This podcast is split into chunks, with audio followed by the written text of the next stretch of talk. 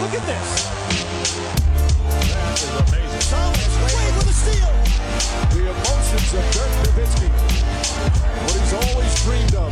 Hoping to have another chance after the bitter loss in 2006. Watch this play.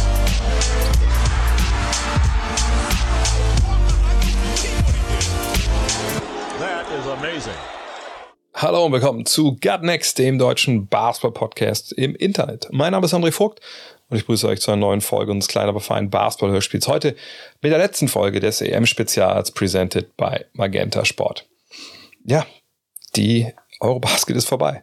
Ja, äh, zwei Wochen geiler Basketball in Köln, in Berlin, sicherlich auch in den anderen Städten, aber die lasse ich mal außen vor. Da bin ich nämlich ehrlich, da habe ich nicht nichts von gesehen oder nur sehr, sehr wenig.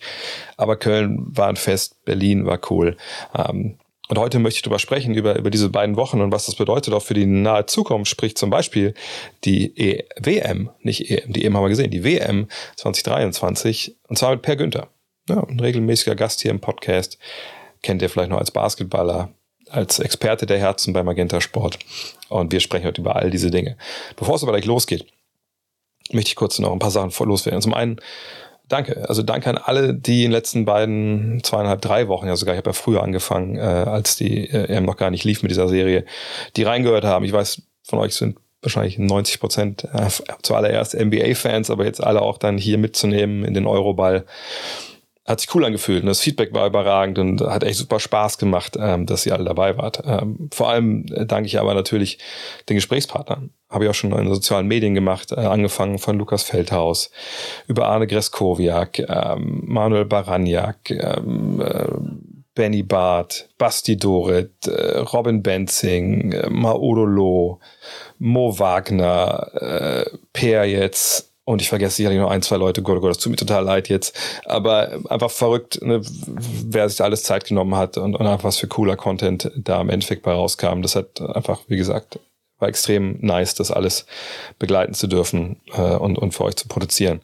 Und natürlich auch einen großen Dank an, an Magenta Sport die das möglich gemacht haben, halt mit ihrem Engagement hier.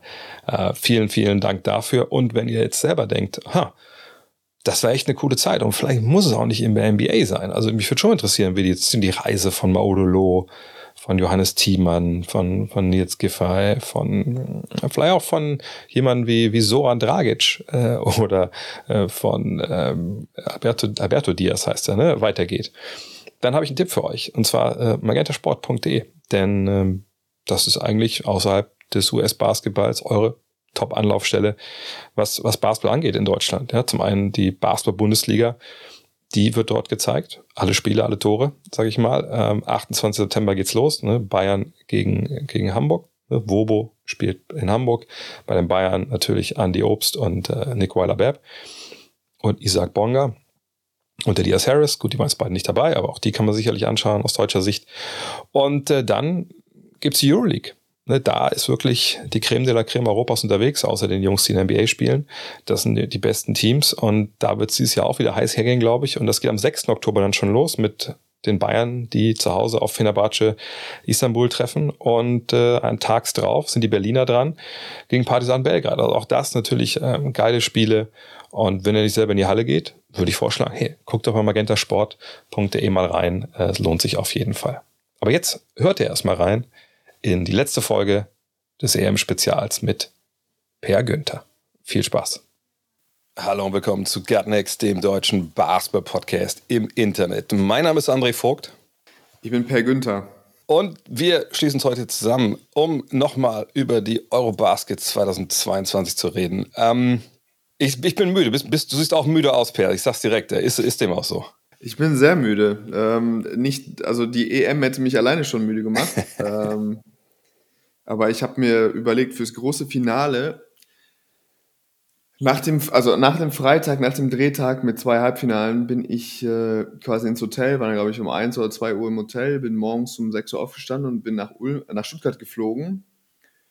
War dann, bin dann um 13 Uhr quasi bei der Trauung gewesen für eine Hochzeit, habe von 13 Uhr bis nachts um 1 oder so Hochzeit gefeiert, bin dann ins Hotel, und dann am nächsten Morgen um 6 Uhr aufgestanden, mit dem ICE nach ähm, Berlin zu fahren. sechs Stunden und da dann nochmal zwei Spiele zu machen. Und das war für mich so, äh, das, war, das, war, das große Finale, weshalb ich jetzt, glaube ich, auch erstmal irgendwie so zwei, drei Tage in den, in den Bagdad tanken muss, um wieder klarzukommen. Nee, ich, ich sagte, ich, ich, mein, ich bin auch, ich bin direkt nach Hause gefahren nach dem äh, Spiel in Berlin im Auto dann noch, weil bei uns ja die ganze Familie außer mir Scharlach hatte. Ich glaube, der Hund, glaube ich, auch. Ähm, war dann ähnlich, ähnlich fertig. Aber ich finde auch generell nach solchen Turnieren, ich meine, du hast ja bisher, glaube ich, nur als Spieler erlebt, aber ich finde generell nach so großen Turnieren, wenn man da echt die ganzen zwei Wochen da durchgearbeitet hat. Also A kommt es schon vor, als ob es drei Wochen her, her wäre, dass es zu Ende gegangen ist. Und B fällt man halt immer in so ein krasses Loch. Oder, oder war das für dich jetzt als, als äh, Medien-Rookie anders? Ähm, nee, es war, also ich, wie gesagt, ich war überrascht natürlich auch, wie anstrengend die Tage als solche einfach sind. Ne? Ich meine, wir, man trifft sich dann beim Fernsehen, da sind die natürlich auch alle so ein bisschen nervös, dann trifft man sich schon drei Stunden vorher, geht Sachen durch, was kann man machen, wen kriegt man als Interviewpartner, so, wie stellt man sich das alles vor, dann äh, gibt es so eine, so eine kleine Durchlaufprobe, dann, äh, was weiß ich, Verkabelung, dann ist man irgendwie schon da. Und dann kommt das erste Spiel und dann wirklich so ab der, gerade so die Halbzeit im zweiten Spiel, da merkst, merkst du schon immer so, okay, jetzt wird es schwieriger, irgendwie einen geraden Satz rauszukriegen. Einfach du du guckst auch nicht mehr. Gerade beim zweiten Spiel habe ich auch immer mal wieder Sachen übersehen, wo ich mich hinterher drüber geärgert habe. Ähm, wenn ich mir die Spiele am nächsten Tag wieder angeguckt habe, dachte ich, das hättest du zumindest ansprechen müssen oder das hättest du sehen müssen, aber du hast dann einfach nicht, äh, also wenn du so 10, 11 Stunden konzentriert bleiben musst ähm, und auch angeknipst sein musst, ne? gerade wenn eine Kamera dann ist, dann musst du ja immer noch irgendwie so, muss man dir ansehen, dass es Bock macht und ähm, macht es ja auch, aber man merkt hinten raus, wurde es dann schon manchmal einfach zäh. Ja. Ich glaube, wir haben ein, zwei Nachläufe gehabt, auch an einem Tag, wo die Deutsche kein, kein deutsches Spiel war oder so, dann äh, da war schon, das war schon rough. Aber nee, jetzt natürlich, klar, man ist auch angekippt, weil man ständig ähm, ja, vor Kamera war und so. Und jetzt irgendwie ist man wieder, sitze ich hier, habe die Kinder in die Kita gebracht, habe das äh, viereinhalbjähriges Gespräch geführt mit meiner Frau. Äh, jetzt mache ich wieder Spülmaschine und so, die kleinen, die kleinen Dinge im Leben. äh, aber ja, so damit komme ich schon klar, glaube ich. Ja, das ist krass, dass du sagst mit, mit, den, mit den Nachläufen und so. Ich, ich hasse Nachläufe im Endeffekt, weil ich mir denke, ah, Alter, wer guckt zu noch? So, Spiel ist vorbei. Klar, vielleicht mal nebenbei noch am Laufen, aber noch eine Viertelstunde. Bei uns ist ja dann meistens irgendein Playoff-Game, nur drüber zu quatschen. Sachen, die man eigentlich schon vor, vor einer halben Stunde erzählt hat, fand ich immer so ein bisschen schwierig. Aber ich, ich bin ja auch dann ne, im Spiel unterwegs. Du hast ja quasi nur in den Halbzeiten und nach dem Spiel gemacht. Aber ähm, wie, wie, hast du das Spiel eigentlich geguckt? Ich meine, ihr hattet eine Loge, das können wir ja erzählen, ne, wo ihr ja. da drin saßt. Ähm, aber auch so ein bisschen in der Ecke. Ich kann mir vorstellen, dass, dass der Blickwinkel ziemlich, ziemlich kacke eigentlich war, um überhaupt Sachen zu sehen. Hast du eigentlich man ist nicht gewöhnt, so ein Spiel so zu analysieren. Es sind eigentlich ganz coole Plätze, wenn du nur als Fan quasi da sein willst. So, das war cool. Ähm, weil du auch immer so ein bisschen, dadurch, dass du recht, ja, du bist halt oben, siehst das Spielfeld noch ganz gut, aber du hast halt immer so auch, es ist cool zu sehen, wenn du die Fans so direkt mitreagieren siehst. Also quasi, mhm. wenn was Geiles passiert, wenn du nicht nur das Feld siehst, sondern wenn du eben auch siehst, wie vor dir alle aufspringen, so, das gibt dem Ganzen irgendwie nochmal, ist eine coole Perspektive, aber für wirklich so Detailanalyse oder Sachen im Spacing zu sehen oder einfach so andere Sachen zu sehen, musste, müsste ich eigentlich am Fernseher gucken. Einfach weil ich das so gewohnt bin. Ne? Also erstmal siehst du manchmal so Sachen natürlich besser mit den Wiederholungen. Klar, wenn Slow-Mo sind, habe ich immer versucht, äh, den Fernseher, der, in der Loge haben wir auch einen Fernseher, dann guckst du auch danach, aber ich bin so gewohnt, wenn ich früher als, als aktiver Sportler, wenn ich mich auf Spiele vorbereitet habe, wenn ich irgendwie mir Gegner angeguckt habe, du hast ja immer das Gleiche. Du guckst, guckst immer am Bildschirm, hast deine 10-Sekunden-Taste vor und zurück, skip, weißt, was du skippen musst und kommst so super schnell durch die Spiele, siehst viel mehr, machst mal Stopp und so. Und dann, ähm, ja, wenn du quasi wirklich hinter einer Analyse bereit haben willst, aber die manchmal plätschert so eine Halbzeit irgendwie gefühlt einfach hin und her und du hast gar nicht so richtig Ansatzpunkte. Ähm, da musst du auch aufpassen, wie du das machst mit dem Kommentar. Also ich habe die Möglichkeit, oben immer den Kommentar auch zu haben. Mit, äh, übers Ohr höre ich die beiden Coms. Und da musst du dann auch, musst du, also ich will dann auch dann nicht nur nachplappern, was die sagen, aber natürlich haben die manchmal auch einen niceen Input, also sehen auch was und äh, da musst du, glaube ich, dich auch irgendwie so eingrooven, dass du manchmal Phasen oder Strecken guckst ohne, aber du musst eigentlich auch wissen für die Produktion, was die gesagt haben, also dass du dann da irgendwie nochmal eine Referenz schaffen kannst oder irgendwie darauf Bezug nehmen kannst. Das ist ja eigentlich auch dann schlüssig, aber eigentlich willst du auch deine eigenen Gedenken haben. Und wenn du Leuten zuhörst, wie sie dir vom Basketballspiel erzählen, bist du immer auch biased. Also die, die beeinflussen dich auch in deiner Wahrnehmung natürlich, auf was du achtest und so. Von daher, ähm, ja, muss man sich da über so ein bisschen reinfuchsen. Aber ähm, ja, ich glaube, für diese Studiosituation war es noch okay. Wenn du wirklich mehr geben, also wenn du wirklich richtig tiefe Analysen geben würdest, dann wäre es mir sehr schwer gefallen von, äh, von da oben, ne, aus der Perspektive. Außerdem finde ich, ist es ja gerade auch bei den Spielen, die wir da gesehen haben, ist ja eine Sache immer, was so taktisch passiert, aber einfach, also wir haben irgendwie das Gefühl, dass es oft auch, ich, ich will nicht sagen mehr, aber oft einfach auch darauf ankam, was man einfach so gesehen hat, Körpersprache. Ja. Also wir hatten ja auch, glaube ich, das auch mit der Tweet von mir geliked haben, gesehen hat, wo die, als die Serben ausgeschieden sind, und dann danach die Griechen, die es gerade auch so schaffen gegen Tschechien, einfach zu sehen, wie unterschiedliche Mannschaften einfach reagieren auf, auf, ja, auf Widerstände. Das fand ich echt wieder frappierend bei, bei dieser EM. Zum Beispiel viel mehr. Das ist natürlich viel genau. geiler. Ja? Ja. Ich habe ähm, ein Feedback. Meine Mutter war fix und fertig, nach dem, äh, nachdem Slowenien ausgeschieden ist. Ne? Ich habe am nächsten Tag mit meinem Papa telefoniert wegen irgendwas. Da meinte sie, meinte er so, oh, deine Mutter konnte nicht schlafen. So. Was war das? Meinte sie so, ja, sie hat das Gefühl, du wärst viel zu hart mit Luca ins Gericht gegangen. So, äh, die Community ist doch jetzt bestimmt stocksauer. Das kriegst du bestimmt. also es ging gar nicht um Slowenien, es ging gar nicht um den Sohn, okay. Ja, ja. Und ähm, da meinte ich so, Alter, habt ihr das? Dann meinten sie erstmal, wir haben nur die zweite Halbzeit geguckt. Da meinte ich so, ja, okay, also bevor ihr hier mir was gebt, so, dann guckt, müsstet ihr euch das ganze Spiel angucken. Dann habe ich sowieso nochmal wegen was anderem das Spiel geguckt am nächsten Tag und ja, du siehst dann einfach weniger. Also manchmal läuft er halt nicht zurück, aber die Kamera ist schon auch wieder vorne. Das heißt, du siehst gar nicht, wie, wie demonstrativ langsam er dann joggt oder so. Ne? Oder er bleibt dann liegen und dann siehst du ihn auch nicht. Oder er motzt, kackt auf der Bank seine Leute an und das siehst du auch nicht. Also diesen Aspekt siehst, hast du natürlich schon, äh, hast du viel mehr. So Gefühl für, klar, bei den Franzosen. Also wenn du immer siehst, die Spanier auf der einen Seite und die Franzosen auf der anderen Seite, ähm, ja, dann das musst du dir zehn Minuten angucken und dann hast du einfach ein Gefühl, okay, da, da funktioniert es und bei der anderen Mannschaft gibt es halt Probleme. So, das siehst du als einfach wirklich sehr, sehr eklatant. So, ja. Und das siehst du am Fernsehen, glaube ich, da einfach deutlich weniger. Ja, ich glaube, und deswegen wird das auch oft halt auch, auch vergessen. Also gerade wenn ja, Fans über, über Sachen diskutieren, diese, diese Komponente, wie gesagt, Teamchemie wird ja oft immer benutzt, aber irgendwie, glaube ich, viele beziehen sich einfach nur darauf, oh, die passen sich ja den Ball zu oder die passen sich den Ball nicht zu. Aber ne, was da auf der Bank passiert, äh, ja. das kann man ja auch direkt dann korrelieren mit dem, was im Training passiert, etc. Also, und das ist natürlich echt, also ich finde es auch mal, wenn man sowas in der Halle sieht, ist es einfach tausendmal geiler. Und bei Slowenien gab es jetzt ja auch ein, zwei Meldungen, dass da vielleicht auch ein, zwei andere Sachen bei den Slowenen nicht ganz so funktioniert haben in Sachen Abendgestaltung. Da darf man auch gespannt sein, was da vielleicht noch rauskommt. Ähm, aber auch das passt ja irgendwie ins Bild. Also ich würde das mittlerweile gar nicht mal ins Reich der Fabel verweisen, was die Kollegen da auf dem Balkan geschrieben haben. Du hast sicherlich auch, auch die Meldung gesehen, oder? Ich habe auch ein bisschen was gelesen. Man hat auch schon während des Turniers was gehört. Ich habe vorher, man hat vorher mal ein bisschen was gehört, aber ähm, ja, da, da weiß ich auch nicht, was der Code of Conduct ist für, für Fernsehexperten, wie man das, wie man sowas behandelt. Aber ich meine, am Ende des Tages ich frage mich dann auch immer, gut, als sie die EM gewonnen haben, wer weiß, was da auch abging. So, also es ist schwer auch dann sich zu überlegen. Also ich kann mir schwer vorstellen, wenn das irgendwie der gleiche Mannschaftskern ist, die gleichen Anführer, die gleichen Veteranen, dass ihr Lebenswandel dann vielleicht so viel anders gewesen ist, als sie das Ding geholt haben. Ähm, wobei ja Luca vielleicht jetzt schon nochmal einen anderen Status hat und noch und sich das anders, das anders angeht. Aber naja, ich habe mit Socki äh, beim Turnier ein bisschen gequatscht nach der Vorrunde, er meinte, äh, äh, Vorrunde, Vorrunde, a little too much beer, a little bit, blah, blah, blah. we play. Und ja, aber das ist halt diese Gefahr, von der man immer, vor der man immer warnt. Ja, wenn du zu viel mit dem On-Off-Schalter einfach rumspielst und äh, dann wirst du einfach manchmal bestraft. Und ja, gegen diese Polen, ja, dann, also wirklich dann auszuscheiden, das ist schon, ist schon heftig. Ja, vor allem, wie dieses Spiel auch lief. Wenn du überlegst, meine, gut, dass du einer scheiß Halbzeit spielst, vielleicht, das ist keiner passieren. Aber nachdem die dann im dritten Viertel so zusammengebrochen ja. sind, die Polen, weil sie gar keine Mittel mehr hatten, dachte ich, okay, das ist ja auch gegessen, das Ding. Aber dann hast du halt wahrscheinlich, wenn du das Spiel zehnmal so spielst, gewinnen wahrscheinlich neunmal die Slowenen bei dem einen Spiel. Ja. Ich mache Ponitka da halt Ponitka-Sachen und dann, dann gewinnen die das halt. Aber das war natürlich einfach eine, Schande, was, was die da eigentlich gemacht haben. Das muss man ganz klar so sagen. Ähm, ja, und ich gebe dir recht, also ich glaube, man kann auch nicht unbedingt denken, dass die jetzt alle reifer geworden sind. Äh, das ist wahrscheinlich damals, das war glaube ich in Slowenien auch die letzte EM, ne? Haben die nicht zu Hause mhm. gewonnen? Ja. ja, ähm, ja. Dass das äh, da nicht großer anders lief, da gehe ich jetzt auch von aus. Naja, aber lass uns über andere Sachen. Slowenien. Dann kann sie 2017, weiß ich nicht, wo war sie 2017? Wo war sie denn? War sie nicht Slowenien? Egal. Ist egal, wo sie war. Sie haben es gewonnen, das ist das einzig Wichtige.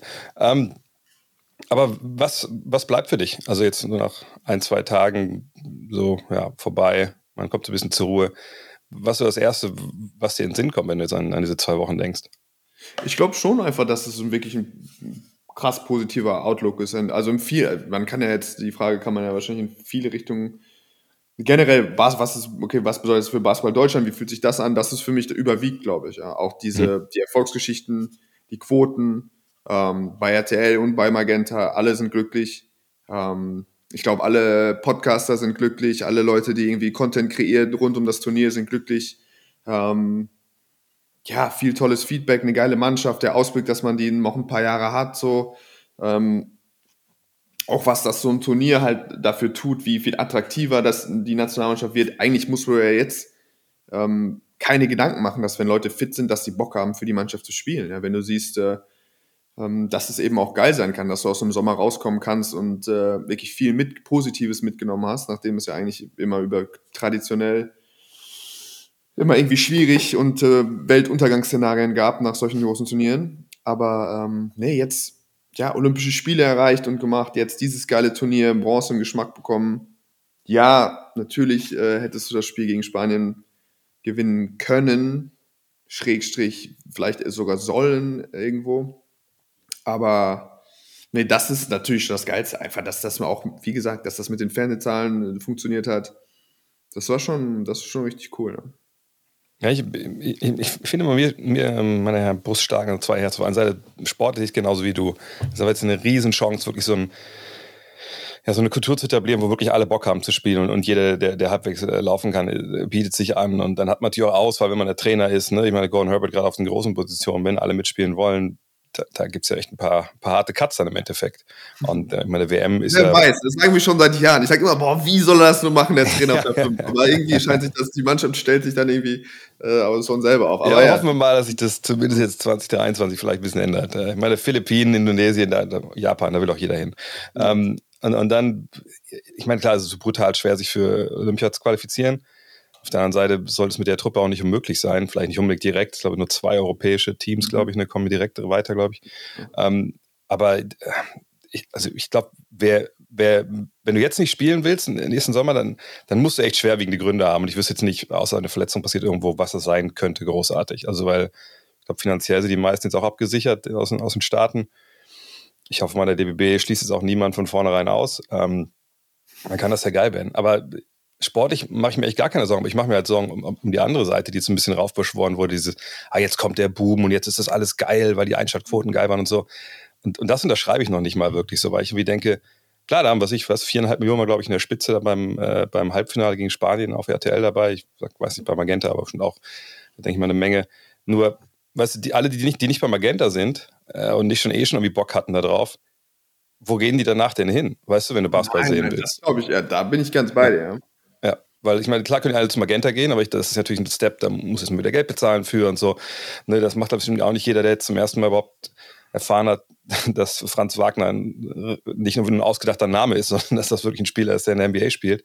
Ähm, ne, und, und, ob du jetzt BBL, Euroleague oder äh, Nationalmannschaft oder, oder NBA gucken willst, der Weg, das zu finden, ist nicht leicht, Es ist nicht unmöglich, das zu schaffen, aber ich glaube nicht, dass wir da so eine massenhafte Bewegung sehen werden und rein so medial. Nee, ich, glaube auch gar nicht, ob das so meine, also ja, also die Leute, die sich das jetzt an, reingezogen haben und gerade eingeschaltet haben, wenn, wenn sie gegen Luca oder wenn sie gegen Janis spielen, die werden jetzt nicht unbedingt äh, deswegen BBL-Freaks oder was weiß der Geier, äh, Euroleague-Aficionados, aber ich glaube einfach, dass es zumindest ein geiles Zeichen ist, dass ähm, wenn die Mannschaft gut ist, dass wir dann auch einfach gemeinsam äh, mit vielen Leuten in Basketball, äh, also in Deutschland einfach ein geiles Turnier feiern. So, ja. Also das ist ja schon mal, dass zumindest das sorgt. Ich meine, Magenta ist, glaube ich, ähm, großes Risiko, was heißt großes Risiko eingegangen, aber wirklich, das war so absolut das Maximum, was für sie möglich ist an Produktion.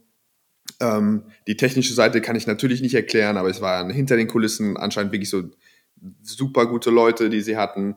Ähm, ich glaube, es hat es gab kaum technische Ausfälle. Also äh, diese ganze technische Seite hat perfekt funktioniert mit Flashcam und äh, Field Reporter und alles drum und dran. Und das war für sie schon so ein Zeichen, okay, wenn das nicht funktioniert, dann wird es das halt auch schon nicht mehr geben.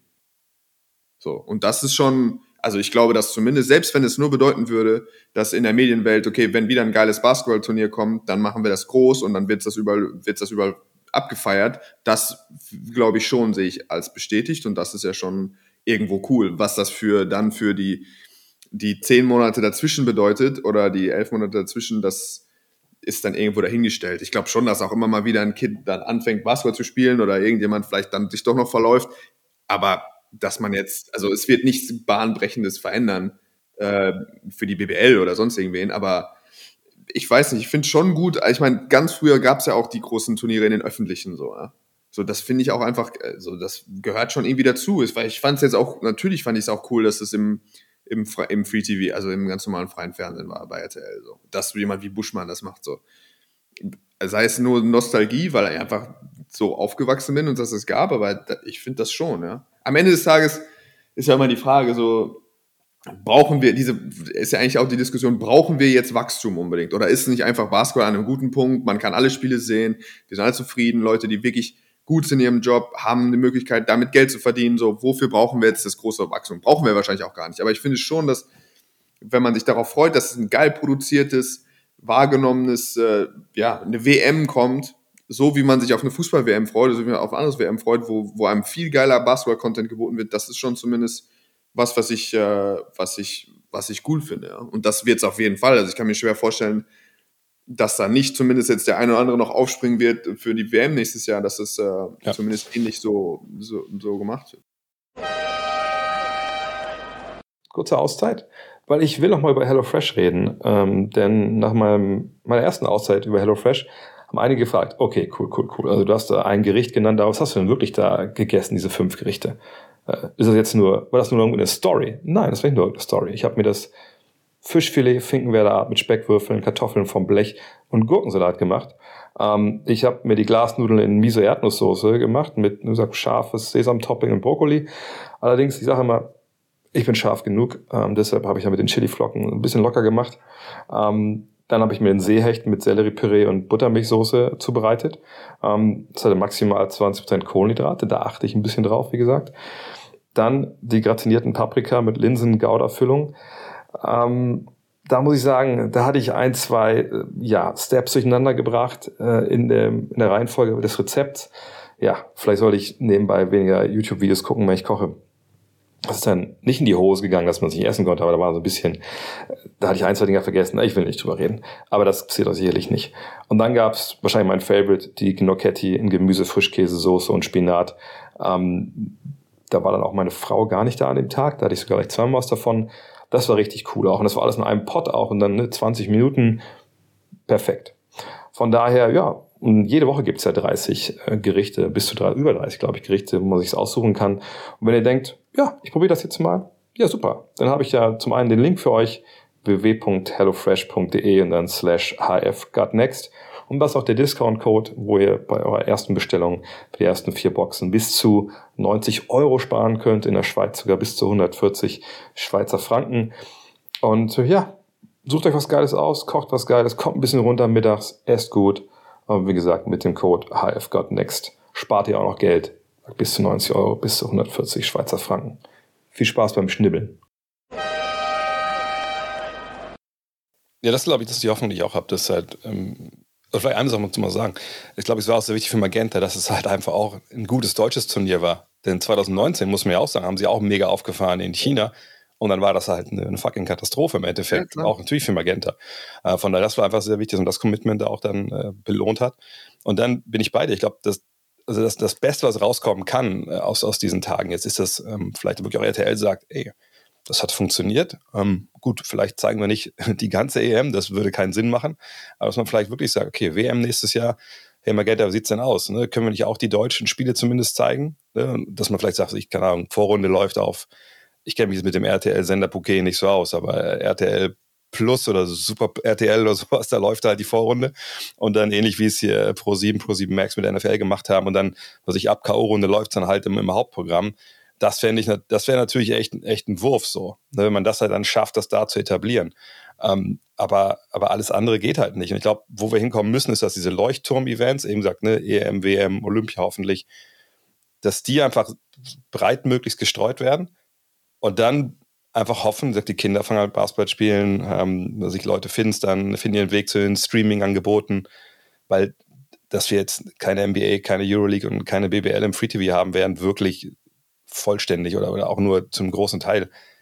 Ich glaube, das muss ja jedem klar sein. Der Zug ist ja, ja, vor, vor 20 Jahren schon abgefahren. Also da, da sehe ich keinen Weg zurück. Nee, bin ich bei dir. Bin ich bei, aber ist auch nicht so, also einfach so, was immer das heißt, äh, für den Moment einfach geil, dass es funktioniert hat. Also vielleicht sogar nur ja. einfach, äh, weil die Gegenseite, wenn es nicht funktioniert hätte, eine Katastrophe gewesen wäre. Wie ähm, hast du denn Köln erlebt? Weil ich, oder generell das ganze Turnier, weil eine Sache, gut, du hast natürlich vorher nur die EMs äh, oder ja, EMs äh, als Spieler erlebt, aber normal ist es ja so, dass es so, so ein, ne, es läuft ja alles aber auf diese Endrunde zu, das Finale, so man, man spürt so die, die Spannung. Äh, ne? Also die Jahre, die ich dabei war als Journalist, das war echt immer geil, wenn es dann in den Finalort ging und dann wurden die Hallen voller und es äh, wurde, wie gesagt, intensiver und die Spiele wurden geiler. Aber irgendwie, bei der Euro hatte ich den Eindruck, dass es einfach komplett gegensätzlich war. Ne? Ich will nicht sagen, dass, dass die alle geilsten Spiele in, in Köln waren. Ähm, dafür habe ich die anderen Standorte nicht gesehen und das Spiel in Griechenland und Spanien war natürlich auch geil, aber irgendwie gefühlt so stimmungsmäßig und irgendwie auch so, weiß ich nicht, Spannung irgendwie auch. War der Höhepunkt eigentlich in Köln oder, oder, sehe ich das komplett falsch und bin ich nur so beeindruckt? nee, es war auffällig für Leute, die, äh, also nochmal, es war ja bei mir nicht nur das erste Turnier, sondern Köln war natürlich dann auch die ersten Spiele. Von daher ähm, muss ich das immer so ein bisschen bewerten durch die Brille von den Leuten, die ja schon viele Fieberturniere gemacht haben ähm, und die dann einfach, also ich, Köln ist schon fast wie so ein geflügeltes Wort ge geworden. Ja. Also viel, wie oft ich irgendwo saß und irgendjemand, der irgendwie 30 Jahre im, Arbeit, im Basketball gearbeitet hat, hat einfach so vor sich hin leise geflüstert, so, ah, Köln, das war so, oh, Köln das war scheinbar wirklich äh, was Besonderes. Ich habe das natürlich als mega, also mir hat das riesen Spaß gemacht. Das war mega geil in Köln. Die Spiele waren geil, die, die Fans waren geil. Ich habe schon auch das Gefühl gehabt, okay, das ist vielleicht besser als erwartet oder, aber ich hätte das jetzt auch nicht so in quasi historischen Fieber-Kontext irgendwie äh, Kontext stellen können. So ist das normal, ist das nicht normal? Ich bei denen, ich war bei einer, einer WM, einer EM, da war es, also da war gar nichts los äh, bei uns in den Vorrundenspielen, da saßen dann wirklich so ein paar Seelen. Ja. Ähm, auch als wir gegen Frankreich da mit NBA-Stars gespielt haben in Slowenien, in das basketballverrückten Land, da war da waren vielleicht 200, was weiß ich, 500 Leute oder 1000 Leute, weiß er, also nichts. Ähm, und auch die anderen Standorte, wenn man die Spiele geguckt hat, ich glaube, ich habe mich mit, mit, dir kurz unterhalten, er meinte, er wäre auch in Italien gewesen, da, also das war auch, auch nicht zu vergleichen. Ne? Ich kann dir nicht erklären, wie. Natürlich glaube ich, es war eine ganz gute Kombination an, an Fanlagern, an Leuten, die so, ja, natürlich die Litauer, natürlich äh, auch Slowenen, dadurch, dass Luca da ist, die, dass es natürlich auch viele neutrale Luca-Fans einfach gibt und so, aber ja, ich weiß nicht, ob mir jemand schon so richtig erklärt hat, wo jetzt dieses, auf einmal dieses Basketball-Phänomen äh, herkam, weil äh, also die, was man so gehört hat von den letzten Zweitliga-Versuchen des Kölner Basketballs und so. ja, gut. Ja, ich meine, ich, ich glaube, viel hast du schon gesagt. Ich meine, erstmal waren 7000 Litauer da, da ist die Halle ja quasi schon, schon halb voll. Das ist, war natürlich ein, ein Wort. Dann äh, die Bosnier hatten ja ihre, ihre Fußballfans dabei, den schwarzen Block, der da schnell so Pyros äh, ja. an die Arena gezogen ist. Das war, glaube ich, auch schon cool. Dann hast du die, die NBA-Fans gehabt äh, für Luca und natürlich auch die deutschen Fans. Und ich glaube, was, was Köln, glaube ich, einfach nochmal, äh, vielleicht auch Berlin ein bisschen voraus hatte, ah, du hast natürlich ein riesen Einzugsgebiet mit dem, muss ich ja nicht sagen, mit, mit Hagen und Düsseldorf und die ganzen mhm. Ex-Basketball-Standorten, die auch in der Bundesliga mal aktiv waren. Ähm, das war an einem Wochenende natürlich auch. Das darf man nicht vergessen. Die ersten mhm. Spiele, hast ein langes Wochenende gemacht, hast du eigentlich fast alles gesehen. Ähm, und dann glaube ich auch die Tatsache, dass es in Berlin, ich meine, ich weiß gar nicht, was an der Woche jetzt alles in Berlin wahrscheinlich noch sonst an Konzerten war und, und Events und so. Ja, und Fashion Week war, dann waren wir Messen genau. ohne Ende, also es war ja. schon richtig viel los. Ja. ja, vor allem als ich mit Jan gekommen bin am Bahnhof, Alter, da war nichts. Ne, also ich habe wirklich, ich habe ehrlich gesagt, bis ich dann wirklich von der Arena stand, nichts gesehen in Berlin, das irgendwie darauf hingedeutet hat, dass die Endrunde der, der Eurobasket stattfindet. Ja, und äh, das mag sein, dass er zusammenhängt, dass das eben eine Stadt ist, wo unglaublich viel los ist und man sich vielleicht auch nicht unbedingt da für teures Geld dann ne, diese Plakatwände kaufen will oder so. Aber in Köln war das halt schon nochmal ein bisschen anders, glaube ich. Ne? Ich glaube, in Köln war jetzt nicht so viel los an dem Wochenende. Also ich wüsste ja nicht, außer im Stadion, wo die da hätten spielen sollen. Und ne, von daher, gut, hier Jack im, Jack im Sonnesching war, aber ich denke auch, das hat der, der Sache jetzt nicht unbedingt Abbruch getan. Und wie gesagt, für mich, ich glaube, wir werden sowas nie wieder erleben im, im Fieberbereich. Ne? Allein die Tatsache, dass wir 7000 Fans spielen Litauen für Litauen brüllen und 11.000 Fans brüllen für Deutschland. Also wo, wo hast du sowas? Ehrlich gesagt, in, in den Relationen hast du es ja nicht mal im Fußball bei einer WM oder einer EM. So, ne? Das war einfach also wahnsinnig cool. Wenn ich hier nach meiner ersten EM voll gehypt sitze, sagst du mir quasi schon nach zwei Tagen danach, das so, war's, wir werden das erleben, so, die Zeiten sind vorbei. ja, besser wird's nicht hier. Ich habe ja den Witz gemacht auf der Presse, dass ich meinte, ey, also wenn die Fieber wirklich irgendwas ernst meint, Basketball, dann kannst du jetzt keine EM mehr außerhalb von Köln vergeben. So ist egal, welche Schurkenstaaten noch irgendwelche Vorrunden ausrichten, aber die Endrunde gehört jetzt eigentlich jedes Jahr nach Köln. Das ist mir scheißegal, was die Fieber da macht und wer denen halt Handgeld gibt, das muss passieren. Auf der anderen Seite, ich glaube, so eine Kombination mit Litauen, mit Slowenien, das kriegst du einfach auch nicht mehr hin, denke ich. Also äh, Luca zieht einfach, und das sagt das ja auch schon erlebt, das ist längst nicht bei jedem NBA-Star in jedem Land so, dass, dass der die Halle da voll macht. Nee. Nee, ja gut, dann, dann werden wir es jetzt konservieren in unserem Herzen und werden uns für immer daran erinnern und werden wir in 30 Jahren von, von Köln schwärmen. Ja, Aber es war auch geil, weil es so konzentriert war. Man hat auch immer, ich habe viel mehr Leute gesehen in Köln. Ähm, ja. Also nach den Spielen stand irgendwie so, in Berlin stand man halt da an diesem Späti, an der äh, Rom, aber es war irgendwie nicht das Gleiche. So, es hat sich alles verlaufen, die Leute waren überall, die Hotelsituation war eine Katastrophe. Also ich glaube, dass das auch es wurde ja immer viel gemacht aus den Ticketpreisen, aber was auch nicht zu ver, äh, also was die FIBA nicht kontrollieren kann, ist, dass die Hotelpreise, also war, es war unmöglich, ein anständiges Hotel in Berlin zu bekommen für einen normalen. Preis. Also das für Zimmer, die normalerweise 100 Euro kosten, hast du 300 Euro gezahlt. Ähm, ich glaube, das schwingt da natürlich auch mit, gerade wenn Leute spontan einfach äh, da zum Spiel wollten. Ne? Deswegen waren, wir haben es nicht mehr geschafft, irgendwie die komplette Magenta-Team in ein Hotel zu kriegen. Die Leute waren überall. Ähm, da ist natürlich einfach, also für uns sogar drumherum ist einfach in Berlin dann viel, äh, viel weg gewesen, was, in, was es in Köln wirklich gab, ja. Aber das hat natürlich schon die Preise angesprochen. Muss ich einfach zu korrigieren. Ich dachte auch, dass die Fieber die Preise macht. Aber da, musste ich Abbitte leisten. Das macht das LOC, also Local Organizing Committee, und das ist ja in dem Fall der DBB. Ähm, also ne, da wurde die Preisgestaltung äh, erdacht und ne, klar, das ist wohl die einzige Einnahmequelle, die du halt dann hast. So, ne, als, als Veranstalter sind die Ticketpreise.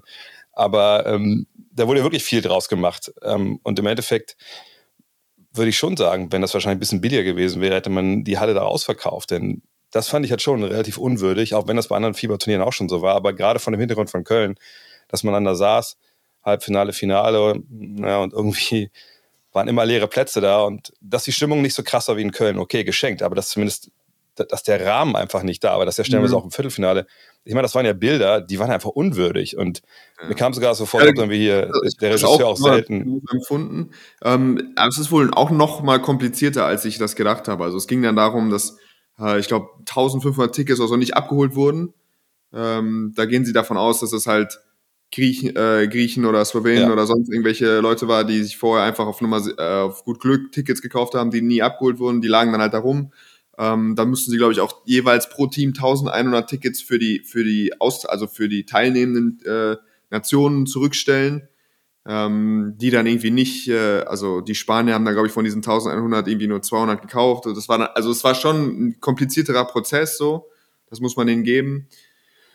Und wie gesagt, es gab ja einen Ticketrekord. Ich glaube, in Deutschland, was, was waren das, 400.000 Tickets oder so, äh, wurden verkauft. Das heißt, ich kann auch schon verstehen, dass der Verband dann irgendwie angepisst ist oder die Veranstalter, wenn es immer nur heißt, äh, was, dass das eine Farce war. Also es ist schon, glaube ich, viel gut gelaufen so, aber ja, man wünscht sich das dann natürlich. Ja, das war schon, dass man zumindest vielleicht noch spontan dann irgendwie reagieren kann, spät. Aber da weiß ich dann auch wieder nicht, was das für Auswirkungen hat. Also kann mir auch vielleicht wieder mal erzählen, aber wenn du eine, einmal anfängst, damit spät Ticket zu verschenken, dann kaufen die Leute keine Tickets mehr, weil sie darauf, also wer weiß, ich weiß es nicht. Ähm, aber ja, Köln war wirklich ein, ein absoluter Rausch. Und in Berlin war für mich das, die, das Schlimmste, als die deutsche Mannschaft das erste Mal eingelaufen ist. Ja, das war, mhm. das war gegen in dem Achtelfinale gegen äh, was war es Montenegro? Ja. Weil da war der, haben sie jetzt mit dem Einlass auch wirklich verkackt. Und da war wirklich so gut wie keiner in der Halle, als die Mannschaft reingelaufen ist. Ja. Und das war für mich so, die beenden Köln, reisen nach Berlin und gehen davon aus, kriegen die ganzen WhatsApp-Nachrichten, kriegen die ganzen, äh, boah, das wird so geil, wir können alle äh, fragen Maodo und Nils und jetzt nach Berlin, das wird noch krasser, oder? Und alle, ja, ja, noch krasser. Und dann laufen die ein, 27 Minuten vor Spielbeginn und es ist keiner da, es war niemand da, es gab keiner Blaus, gar nichts. So, dann äh, machen sie sich warm, die waren wirklich, und du hast dir das angesehen, dass sie, dass sie nicht wussten, was abgeht, ja. Und dann mhm. Hymne, das ist, was ist dann ja, ist glaube ich noch acht Minuten vor Spiel, Lichter aus, Hymne, Lichter gehen wieder an, immer noch keine, also so, dann vielleicht so 25 Prozent gefüllt. Ja. Und dann während des Spiels kam dann langsam, wurde so ein bisschen voller, aber das war wirklich, da hast du hinter, also mit den Jungs, mit denen ich gesprochen habe, die, da, die meinten, also die wären völlig verwirrt gewesen, was das, äh, was das ja. gewesen ist. Weil in Köln läufst du halt aus dem Tunnel, äh, machst dich da heiß, läufst raus und die Leute rasten aus und da sind die rausgelaufen und es war einfach keiner da. Also. Das ist dann natürlich dann schon, schon heftig. Ja, ich gebe dir recht, natürlich. Das mit den Tickets ist ja nicht so leicht im Sinne von, ja, die lange alle da hätte jemand kaufen können. Ich verstehe das auch, aber ich meine, wir, wollen bald zum Mars fliegen, ne? Und NASA fliegt gerade zum Mond. Also ich, glaube, ähm, und ich weiß nicht, wie weit die Digitalisierung der, der, äh, der FIFA vorangeschritten ist, aber äh, wenn ich höre, dass ein relativ prominenter äh, Basketballverein in Berlin äh, am vor, genau, am Morgen des äh, Spiels um Platz drei äh, noch an alle Mitarbeiter rumgeschickt hat, mehr oder weniger, hier, wenn ihr Tickets haben will, könnt gerne euch melden, wir haben ja welche for free.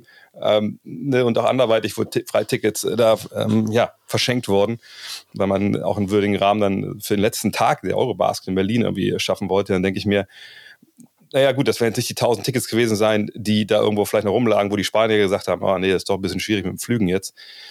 Und dass man eventuell auch vielleicht dann Gibt es bestimmt einen Computer, wo man das ausrechnen kann? Ne? Hey, was ich, eine Dreiviertelstunde vor Spielbeginn, wenn die Karten nicht verkauft sind, dann geben wir die frei oder so. Ne? Klar, wenn man sich nicht die Preise, du bist der Volkswirtschaftler von uns beiden. Du kannst es besser bewerten. Du hast das studiert. Aber äh, ich sehe das immer so aus der sportromantischen Perspektive und vielleicht auch aus der Perspektive, naja, bevor die Tickets da jetzt rumliegen und, und keiner holt die ab, ähm, vielleicht können wir die ja für 50 Euro verkaufen oder so, kriegen wir auch noch ein bisschen Geld dafür. Äh, fand ich schon, dass es im Endeffekt hätte besser laufen können. Aber ich gebe dir recht, das ist nicht leicht und vielleicht gibt es ja auch Regularien, die man da beachten muss, die wir jetzt nicht kennen, aber alles in allem war es einfach dann im Endeffekt leider echt total suboptimal. Ähm, das hat man, wie gesagt, selbst hat auch echt gemerkt bei den Jungs. Aber, aber egal, hey, lass uns nicht über, lass uns runterziehen vor der Geschichte. Ähm, du hast ja gesagt, für in, äh, Spanien hätte man vielleicht sogar äh, schlagen äh, sollen. Ich habe das vorher mhm. dass wir eigentlich so waren schon die, die besseren, ja, die besseren Spieler, Einzelspieler ich habe mir ein bisschen Sorgen gemacht so, um, um das Coaching äh, und die Zone und das war es ja im Endeffekt auch. Oder, oder wie hast du das analysiert? Ich habe leider euren, euren Vor- und Nachlauf also, gesehen. Das Spiel habe ich mir noch zweimal angeguckt. Ähm, da war jetzt schon viel dabei, wo ich dachte, also das war für mich defensiv als Mannschaft das unsauberste Spiel von den Spielen, das sie gegen gute Mannschaften mhm. gemacht haben. Ja. Also ja. Ähm, vorher war, war, war klar, Herbie sagt, äh, Gordon Herbert sagt, ähm, wir wollen Lorenzo Brown kommt nicht in die Zone, so, ja. Also in den Pick das ist unsere, das ist unsere Idee. Und da haben sie einfach, da haben sie von Anfang an, die Switches waren nicht klar, sie haben nicht gut hint, also hinter den äh, Pick and Rolls gut rausgeswitcht. Dennis, so das Spiel geht los, sofort ist Dennis zwar mal auf Hermann Gomez, ähm, äh, krieg, gibt eine And One ab, kriegt direkt, äh, dann ist direkt von der Strong Side, äh, machen sie einen Triple Switch und Arastegui, der kein Scheunentor getroffen hat, kriegt einen ganz nackten Dreier, schießt den rein. Ähm, da waren einfach so viele, also kein guter Start. Ich habe zum Beispiel auch, ich habe während des Spiels nicht gesehen, dass Dennis, der ja ein unfassbares erstes Viertel gespielt hat und alles kreiert hat für, für Deutschland, hat auch die ersten 9 Minuten 30 Lorenzo Brown verteidigt. Also das mhm. ist für mich auch schon so. Du kannst nicht von Dennis erwarten, dass er, also das waren wirklich Drives gegen Hermann Gomez, äh, in die Zone, also wirklich viel Arbeit für ihn, offensiv. Nicola Bepp, der dann vielleicht in der zweiten Halbzeit sogar zu lange verteidigen musste, hat erst nach, den, nach 17 Minuten, also mit drei Minuten in der ersten Halbzeit, ja. hat er das erste Mal eine defensive Sequenz gegen, gegen Lorenzo Brown gespielt. Und dann gleich zum Beispiel, gleich ihm den Ball abgenommen, unsportliches Foul produziert, gleich dafür auch gesorgt, dass dieser 14-0-Lauf so läuft. Also da war schon wirklich viel. Die Jungs haben ja Fehler gemacht. Also Daniel bringt einen Ball nach vorne und hat einen Turnover. Also da waren einfach, du kannst das Spiel angucken und du, du siehst wirklich, du siehst du siehst auf der einen Seite bei den Spaniern, die bisschen weniger Talent haben, aber du siehst diese, diese Schnitzer, hast, siehst du einfach nicht. Ja. Siehst du einfach nicht. Ein High-Low-Pass von Wobo, der ins Ausgeht. Uh, Nils hat eine gute Post-Up-Situation da kommt nichts raus. So, da waren einfach, Daniel legt, hat ein paar Dinger daneben gelegt unterm Korb. Das war einfach, äh, also wie gesagt, von den Spielen, wenn du Litauen, Slowenien, Frankreich, äh, Griechenland, von den vier Spielen fand ich das gerade defensiv Mannschaft so als geschlossen, als Einheit das schwächste Spiel. Also immer mal wieder Missverständnisse, die du vorher nicht gesehen hast. Alle Plays eigentlich, die du, alle Stops, was die wir kreiert haben und wenn eine Mannschaft 70 oder 75 Prozent vom, aus dem Zweierbereich schießt oder im ersten, ersten Halbzeit fast 83 Prozent aus dem Feld, dann waren nicht viele Stops dabei, aber die waren alle individuell, die waren alle JT hat Pass, ist, hat, glaube ich, zwei oder drei geile defensive Plays gemacht. Nicola Bepp hat ein paar geile defensive Plays gemacht. Aber es war nie dieses, einfach die Mannschaft zu ersticken, so, ja, was die in den Spielen davor gemacht haben. Und ich glaube, ich glaube, das Spiel tut, du kannst dir das kaum, glaube ich, als, entweder als Coach oder als einer von den Spielern kann man sich das, glaube ich, kaum angucken, die, die, auch die zweite Halbzeit nicht. Ja. Wie du dann, du bist zehn vorne und dann spielen sie klein. Mein Gefühl war, Sie spielen klein weniger, weil es als Einheit funktioniert, sondern weil er die, weil er die Spieler drauf haben wollte. Er musste Dennis auf dem Feld haben. Er musste mhm. Andy auf dem Feld haben, weil Andy geballt hat. Er musste Nick Waller-Bepp für die Verteidigung auf dem Feld haben. Und er hat das Gefühl, er hatte JT so ein bisschen präferiert und Franz wollte auch auf, also, und dann hat er noch mit Franz Menils gespielt, aber so seine kleine Lineup mit JT. Und dann hat er drei, haben die drei Angriffe hintereinander ultra flat verteidigt gegen Lorenzo Brown. Und der hat zwei Lay, wirklich einen kleinen Finish, ein Layup und dann den Kick zu Juancho Herman Gomez. Und es waren einfach so sieben Punkte, die für mich wie verschenkt einfach waren. Ja. Ähm, ja, da war so, natürlich haben, war Shot-Making-Level, ich weiß nicht, es gibt ja, glaube ich, in der BA auch dieses Expected Points per Shot, so, ja. Das war bei den Spaniern, also wahnsinnig hoch. Die haben einfach Dinger getroffen, so, das ist auch nicht normal, aber sogar damit hättest du mit bisschen Mann, der Defense bisschen tighter, bisschen mehr, ein, zwei Dinger nicht, nicht, also reinlegen unterm Korb, ein, zwei weniger Fehler, so, weißt du, so ein Ding wie, äh, Daniel wirft den Ball ein und Dennis ist da und der Ball ist einfach weg, so. Ich weiß nicht, ob dich, was, so, so ja. was siehst du in Spanien einfach nicht, ja. So was siehst du bei anderen Mannschaften und bei Spanien siehst du einfach nicht. So, das tut einfach, da waren so viele Dinge, die einfach, die einfach wehtun. Und, äh, ja, wir haben vorher schon drüber, gespro also drüber gesprochen, ja, wie unglaublich schwierig es ist, eine Europameisterschaft zu gewinnen. Es ist so schwer. Die scheiß Franzosen. Äh, ist okay, du kannst ruhig sagen, klar. Nein, nein, die Franzosen, die haben auch geile Zocker, ich mag die eigentlich auch. Aber die haben so eine krasse Truppe. Wie oft kommen die jetzt mit einer krassen Truppe an? Und die haben es einmal gewonnen. So, ja? Eine Goldmedaille zu holen bei so einem Turnier ist so schwierig. Und das war die Chance, ja die Chance. Selbst wenn du nächstes Jahr besser bist und Isaac Bonga ist dabei und äh, Mo Wagner ist dabei, heißt das nicht im Umkehrschluss, dass es für dich einfacher wird. Äh, gut, bei der WM kann noch mal mehr passieren, weil die einfach da sind auch manchmal noch Fall, eine asiatische Mannschaft, eine afrikanische Mannschaft, die du vielleicht mit einem einfacheren Los, vielleicht kriegst du sogar ein einfacheres Viertelfinale. Aber bei einer EM ist einfach, ja, da kann es halt mal sein, dass du nicht nur Janis im Viertelfinale schlagen musst und dann einen machbaren Weg hast, sondern dass du einfach drei, vier unmögliche Spiele hintereinander hast. Ja. Und dann dann, ja, dann wird dein Fenster einfach, einfach noch mal kleiner. Ja. Das ist schon krass.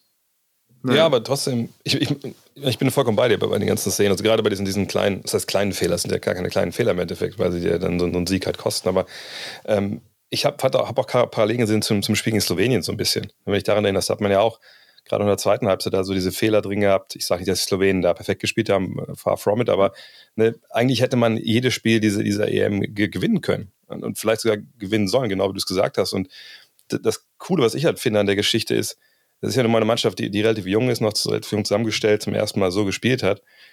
Und da hast du natürlich als Gordon Herbert einfach echt einen coolen Ansatzpunkt. Ne, ich, ich gebe dir recht, dass das schwer ist, solche Spiele sich anzuschauen, aber du kannst das ja jetzt ja nicht abhaken unter, na gut, ey, die Spanier, ey, die hatten halt einfach nur Superstars dabei, hatten halt, die sind halt besser als nee, wir. genau, genau. Das so, Hex hakst halt ab und ey, wir haben uns halt zum guten Teil auch selber geschlagen. Und das finde ich immer, wenn du ein Coach bist, gerade wenn du dann nach so einem Erfolg in die nächste Maßnahme gehst, finde ich das eigentlich einen ganz coolen Hebel, weil das wird äh, nächsten Sommer nicht vergessen sein, wenn sie sich wieder treffen für die WM. Ja, das war für mich genau das, was du ansprichst, ist für mich original das Griechenland-Spiel gewesen.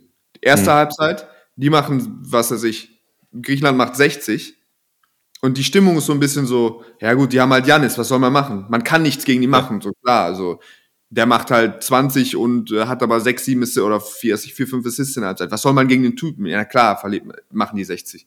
So, nein, nein, so, du kannst das schon besser verteidigen, was du, also, der Gameplan, den die Tschechen so dir gezeigt haben, das kannst du sauberer exekutieren, das kannst du besser machen, du kannst dazu zwingen, dass die schlechteren Werfer den Ball am Ende kriegen, so, du kannst noch mehr in die Zone zupacken und dann machen die das in der zweiten Halbzeit und nehmen die Griechen auseinander. Und genauso ging mir das bisschen nach dem Spanien-Spiel auch so. Und da hätte ich mir, hätte ich eigentlich so, wie wir das gesehen haben, so geil, wie die Mannschaft auf das Coaching reagiert hat und auch wie geil äh, Coach Herbert gecoacht hat, haben sie es ja mehrfach gehabt, dass sie einfach in der zweiten Halbzeit rausgekommen ist und einfach Intensität hochgeschraubt. Ich meine, das Montenegro-Spiel natürlich, das Griechenland-Spiel.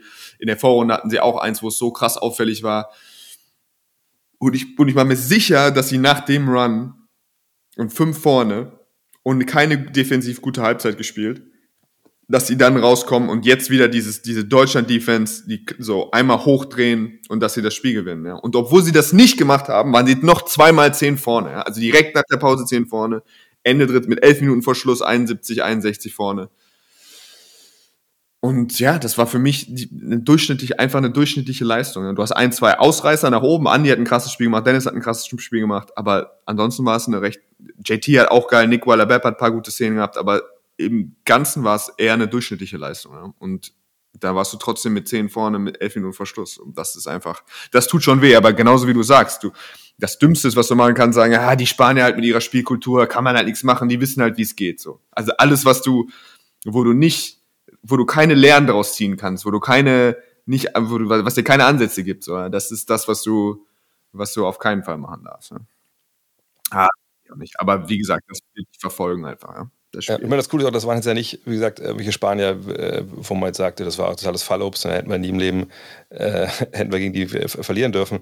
Nein, das war ja auch eine, eine wahnsinnig geil gecoachte Truppe von Scariolo, ja. die einfach, also ich weiß nicht, ob es defensiv eine Mannschaft gab, die bei dieser EM einfach so variabel und einfach auch so sauber war in dem, was sie gespielt haben.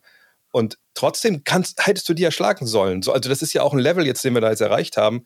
Das war ja kein, kein Cakewalk jetzt irgendwie ins Finale, ja. sondern das war einfach, da war Janis, da waren die Jungs, du hast die, die schwerste Vorrunde gehabt, dass wir dass da, da so durchgerannt sind. Ich, ich finde, das kommt mittlerweile auch ein bisschen zu kurz. Das ist ja, das, allein das war ja eine verrückte Leistung von, von dieser Mannschaft. Und manche reden immer nur so, ja, Jukic war nicht mehr dabei und, und Doncic und so. Ja, die mhm. Ficker sind halt ausgeschieden. Das hat ja auch seine Gründe gehabt. So, ne? Also diese Mannschaft ist einfach wahnsinnig geil und kann noch besser werden. Das ist ja irgendwie auch das, was mich so ein bisschen ratlos zurücklegt. Ich weiß, wenn wir letzten Mal über den deutschen Nationalmannschaft gesagt haben, ey, die haben eine Bronzemedaille gewonnen, aber eigentlich könnten die viel, viel besser sein. Ja, bin ich voll bei dir. Also, ja, das ist ja verrückt eigentlich, dass man aus einer Euro rauskommt und das Gefühl hat, ja, da waren eben, wie gesagt, im Halbfinale gegen Spanien waren durchschnittliche Leistungen, du hättest eigentlich gewinnen müssen. Das war, das war wirklich, also ich habe nicht gesehen, dass die Roll, in Anführungszeichen Rollenspieler, die, die, die Teamans, äh, vielleicht auch noch, ich meine, Vogtmann ist schon auch wahrscheinlich mehr als ein Rollenspieler, aber die Vogtmann, Maodo, dass die Jungs ähm, dass die ab und zu mal in so einem Spiel, wenn ein Hype entsteht, dass sie mitspielen, also dass sie dann auch natürlich gut spielen können und so, das habe ich mir schon gedacht, aber dass sie einfach so quasi Night für Night auf dem Level einfach wirklich richtig gut sind, so, das ist schon, das ist eine Nachricht, die, also das habe ich nicht gesehen einfach, ja. Das ja. ist schon verrückt. Verrückt war auch, und das ist die eine Sache, die ich noch rausfinden muss. Ich weiß nicht, hast du dieses Foto gesehen, was ich gepostet habe, was vom DBB kam? DBB hat irgendwie auf seinem, ich glaube, Instagram-Account einfach Fotos gepostet, so hier vorm Spiel gegen Griechenland. Und da war ein Foto, wie, wie Herbert halt spricht, und da hinten kannst du halt die taktischen Anweisungen sehen, äh, die da auf so, eine, auf so einem Board standen. Und das habe ich dann mal vergrößert und auf Twitter gehauen. Und das, war natürlich war super simpel, weißt du, so hier Build the Wall äh, vor mhm. Ante de Kumpo, Ante de Kumpo darf nicht zum Korb, äh, Dorsey äh, darf nicht zum Korb äh, nee, Kalaf ist im Kopf. Und das war alles, das war gar nicht so spannend. Das Spannende war halt, dass Ante de Kumpo falsch geschrieben wurde und Kalaf ist halt auch. Und ich möchte gerne wissen, wer das geschrieben hat und wer so wenig Respekt vor den Griechen hatte, dass er nicht mal die Namen von denen sch äh, schreiben konnte. Und ich, ich frage mich, ob das Herbert oder, oder war. Ich, Klaus würde ich fast sogar noch zutrauen, einfach so als. So aber da steckt ja fast schon eine, psychologische Mess Message. Das sage ich ja. Genau. Wieder geil. Das sagt hier diese Antite irgendwas. so, das wäre sowas, was in so eine schöne Regionalliga-Ansprache eigentlich. Ja, genau. Deswegen, ist, ich glaube, ich, ich, glaub, ich bin dabei Klaus. Ich glaube, Klaus war das. Er einfach nochmal so sagen wollte, hey, ich weiß, wie der das Typ heißt, aber pass mal, auf, pass mal auf den auf. Ähm, wir müssen kurz über Dirk sprechen, glaube ich. Äh, wie oft war er bei euch da jetzt im, im Studio? Zweimal war er bei uns. Was für einen Eindruck hat er auf dich gemacht? Weil wenn man ihn in der Halle gesehen hat, ich weiß nicht, ob du es mitverfolgt hast, wir hatten da so einen Running Gag irgendwann. Ähm, immer wenn dann angesagt wurde, und jetzt, äh, er ist hier, der MVP und äh, Nummer 14, und dann hat man ihn da gezeigt in der Loge er hat ja wirklich, also früher hat er immer so geklatscht, ne, so Hände über den Kopf, so und hier klatschen wie Nowitzki.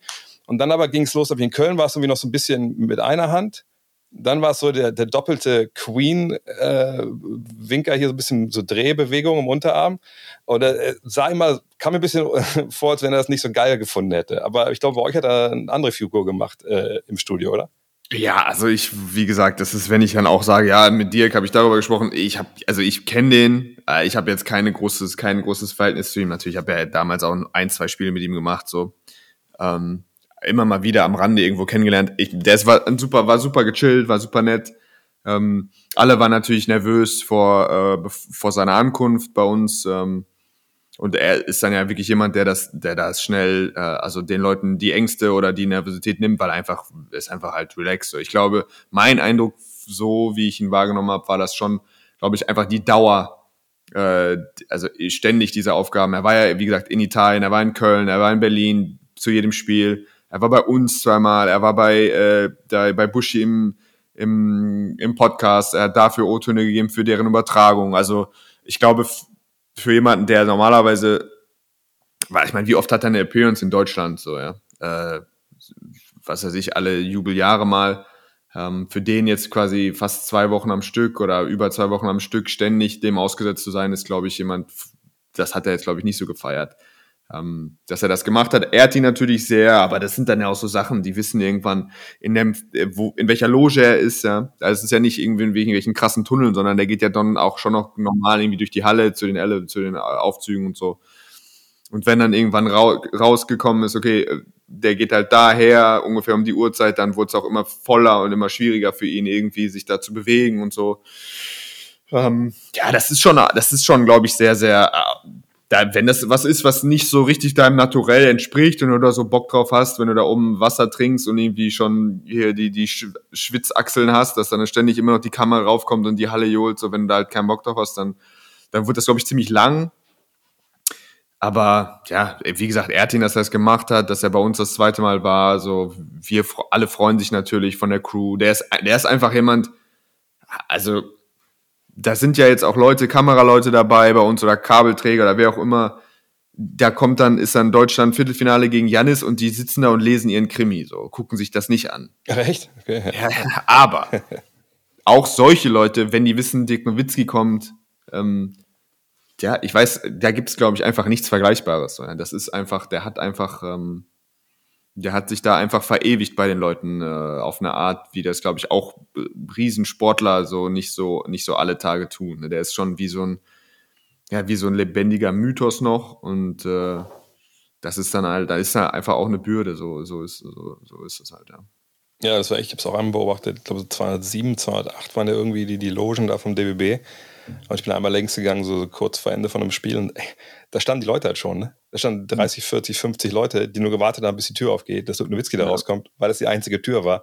Und das war natürlich ja. dann auch. Und auch das, du, da gibt's ja. ja auch keinen, also du kannst ja keinem das übel nehmen, du kannst auch nicht nee. irgendwelchen 14-jährigen Kids sagen, die einmal im Leben eine Chance haben, den zu sehen. Äh, jetzt habt mal ein bisschen Anstand, so, lass den Mann doch mal relaxen, so, so läuft das halt nicht. So, ja? Der, die haben halt, die wollen den halt sehen und dann kann man es denen nicht verdenken, man kann es ihm auch nicht verdenken, dass es anstrengend ist. Also es ist einfach, es ist, was es ist. Ähm, ja, umso cooler, dass er es gemacht hat. Und äh, das Einzige, was ich heftig fand, wie er sich auch bewegt hat, ja. Huiuiui, wie er gegangen ist, wie er die Treppe bei uns runtergegangen ist und so. Okay. Also das mit seinem Fuß ist, glaube ich, schon. Ähm, schon weil ich, hatte, weil ich hatte nämlich gehört, dass es besser geworden ist. Ja. Äh, von jemandem in the know, äh, dass es wohl auch ein bisschen, bisschen anders schon aussah. Ich fand, er sah auch, auch gut aus. Ich meine, es gab so ein paar äh, Szenen oder Fotos oder auch Videos vor ein paar Wochen. Da hätte ich gedacht, ui, der, dem Bart, der, das, weißt du, dieser Shaq-Bart, dass man halt nicht das Doppelkinn sieht, aber das muss man sagen, da hat er auch wieder, wieder abgeslimmt. Also ich, das nee, der sah so. fresh aus, der sah ja, fresh ja. aus, also frische Klamotten an, so, war ja. schon, war schon, hat alles richtig gemacht. Also, man lebt halt einfach. Ne? Reift auf jeden Fall auch. Ja, natürlich, ja klar. Aber äh, vielleicht zum Abschluss, wie geht es denn für dich jetzt weiter? Ich meine, wir hatten schon mal in Köln kurz gesprochen, ne, was jetzt so deine Expertentätigkeit für, für Magenta Sport dann demnächst angeht. Du hast gesagt, oh, mal gucken, weiß ich noch nicht. Wie ist denn jetzt nach der äh, Euro? Hat sich da jetzt äh, was geklärt, sehr was aufgetan? Hören wir dich jetzt öfter? ich weiß nicht.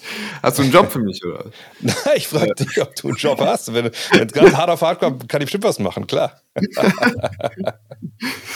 ähm, nein, also ich glaube, ähm, ich kann natürlich, ich kann äh, mich nicht glücklicher schätzen als, äh, also jetzt quasi nach nach meiner Karriere, das hat übertrieben viel Bock gemacht, dieses Turnier, das zu begleiten. Ich habe Spaß, ähm, in der Halle zu sein. Ich habe Spaß, Leute zu treffen, die mit Basketball zu tun haben, über Basketball zu sprechen. Ich mag die Geräusche, die Basketball macht. Ich, also ich bin einfach gerne in der Halle und äh, ja, ich, ich spreche gerne darüber. Ähm, von daher böte sich das ja an, das weiterzumachen. Ähm, und jetzt weiß ich, es ist halt alles einfach sehr undurchsichtig, wie das jetzt weitergeht, so generell in, in der Fernsehlandschaft. Da sind ja so, ist ja jetzt so ein bisschen Dynamik drin, auch durch die Vergabe der BBL und so. Und ich weiß es jetzt nicht. Ich warte jetzt einfach mal ab. Ähm, aber ich habe natürlich, also ich habe Bock, das, das jetzt erstmal weiter zu verfolgen. Ja. Mir macht das Spaß. Äh, ich bin froh, dass ähm, ich bin ja jetzt in der Phase kurz bevor, äh, kurz vorm Fall. Also jetzt ist noch so, äh, wir sind geil, hast du geil gemacht, so, jetzt, das ist jetzt ein bisschen zu viel, jetzt kommt dann irgendwann ein bisschen kurz, vor, kurz vorm Absturz. ähm, und dann gucken wir so, wie hart der Sturz dann war, wenn die sagen, boah, Alter, Günni geht mir so pervers auf den Sack.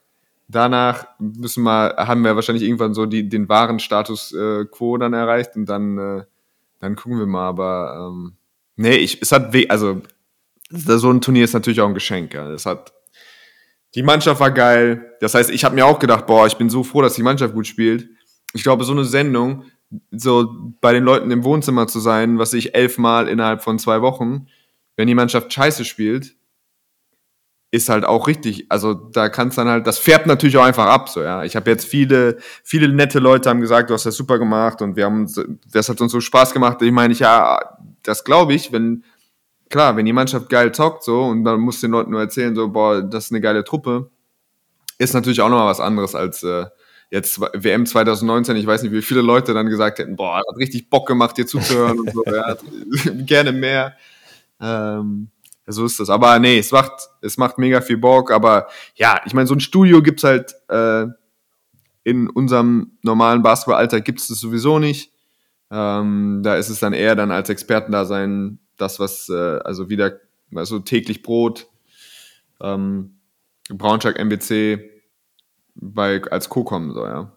Und ich habe auch darauf Bock, das ist auch wieder was anderes. Ähm, in der Tätigkeit, es gibt halt alles Vor- und Nachteile. EM heißt halt einfach, wir haben Zuschauer, die nicht so oft dabei sind. Das heißt, wir wollen es etwas einfacher halten, was Analysen angeht, was, was Gespräche über das Spiel angeht. Ähm, wenn du jetzt, wenn jetzt ein BBL, spezifisches BBL-Spiel machst, glaube ich schon, dass da auch ein bisschen mehr Luft ist dafür, für ja, so ein bisschen Mehrwert, auch wirklich sportlichen Mehrwert bringen, ein bisschen was vielleicht mal aufzuzeigen oder ein bisschen irgendwas mal zu erkennen, was man irgendwie gesehen hat. Ähm, von daher, ja, es ist schon, es ist cool einfach, ja, es macht Bock. Von daher, ich werde das auf jeden Fall noch, noch weiter verfolgen erstmal. Ja, und sagt, nächstes Jahr ist ja auch äh, WM, so ein WM-Studio in Manila. Wer weiß, ob was nicht vielleicht hat. Ja, wir haben schon, wir baggern schon an den Verantwortlichen. An die, die baggern schon. Jetzt, ja, wir waren ja jetzt erstmal alle im Freudentau Freudentaumel. Und dann muss man direkt das Eisen schmieden, solange es heiß ist, wahrscheinlich von den Geldgebern. Also, ist jetzt, äh, sind Philippinen schon, das Marriott, ist das schon gebucht, oder was? Aber Nicht, dass es wieder so ein Hotelchaos gibt. In diesem Sinne, willst du noch was, äh, ein abschließendes Wort sagen zu, zu, dieser EM oder irgendwas, was wir noch vergessen haben? Ich fällt jetzt gerade, ich sage nichts ein. Ich weiß nicht, haben wir was vergessen? Ähm, wir, waren nicht einmal, wir waren nicht einmal aus, glaube ich. Oder? Waren so halb waren wir einmal aus, ne? Einmal abends essen. Am Mexikaner einmal ganz entspannt. Wir, weil wir haben einen ganz langen Spaziergang gemacht, das muss man sagen. Also ich weiß nicht, weil ich letztes Mal mit jemandem so lange spazieren gegangen bin, also inkl inklusive meiner Frau. einmal, können wir sagen, wir sind vom Stadtpalais in Köln-Deutz gelaufen bis zum Neumarkt. Und dann wolltest du nicht mehr laufen, die letzten 500 Meter, die wir noch hätten müssen. Dann haben wir einen Taxifahrer sind eingestiegen und du hast gesagt, ja, hier einmal kurz äh, Brüssel, was war es, Brüsseler Straße, Ecke Aachener Straße, was dann nicht für Amüsement gesorgt hat am Fahrersitz. Ähm, und der hat uns dann rausgeschmissen, dann haben wir trotzdem noch 500 Meter davon entfernt, wo wir eigentlich hin mussten. Ja, da wurden wir richtig nice, da wurden wir nice abgezogen. Aber ich finde das auch schön. Das passiert nicht mehr so oft in meinem Leben. Das hat gut getan, einfach mal wieder so richtig schön, schön runtergeholt geworden zu sein. Nee, ausgehen muss ich einfach nochmal irgendwann. Äh, aber du, du, wohnst jetzt in Hamburg, von daher, äh, wer ist das Hamburger Berg, ne? Ist der, der äh, Place to be, ne? Also was ein Hamburger Macht Nachtleben angeht, äh, das Hamburger Machtleben, äh, das kenne ich auch noch nicht. Aber das Hamburger Machtleben kommst du wahrscheinlich bald rein, wenn ich dich kenne, aber als Strippenzieher. Ich glaube, Hamburg, also äh, St. Pauli wäre sowas, was jeder Touri macht, aber ich glaube, Hamburger Berg ist so, wenn ich es richtig erinnere, vom Supercup vor ein paar Jahren, da geht man hinten nochmal ein bisschen weiter und raus, eine Straße die war ganz räudig. Ich glaube, da, da müssen wir nochmal mal ja, hin demnächst. Schaust dir an. Also. Wenn man, auf der Straße langläuft und drin läuft ja ein Delay, dann weiß man schon, das ist ein guter Laden. Da geht man einfach mal rein und dann, dann trinkt man da sein, sein, sein Ast. Damn, okay. okay. In diesem Sinne, ähm, Ja, dann wünsche ich dir erstmal wahrscheinlich schönen Urlaub erstmal. Äh, hoffe, wir hören dich dann irgendwann vielleicht nochmal. Vielleicht, ich meine, vielleicht mal für den Magenta-Sport mal als Anregung. Ich meine, es könnte auch ein Expertenstudio geben zu einem, so einem BBL-Finals oder so. Warum denn das nicht machen? So gerade. Ja, warum nicht groß Jahr. denken? Warum nicht groß denken? Ja, warum nicht groß im letzten Jahr, bevor dann, glaube ich, gestern haben es doch announced, dass es Dein heißen wird. Das ist das neue Ding. Ich weiß nicht, ob wir dafür jetzt Werbung machen sollten. Wahrscheinlich eher nicht, aber ähm, ne, wenn die Rechte schon weggehen, dann kann man am Ende noch richtig mit einem Knall doch sich verabschieden aus der BBL. Aber das ist ja noch ein bisschen hin. Äh, in diesem Sinne, Junge, hau rein.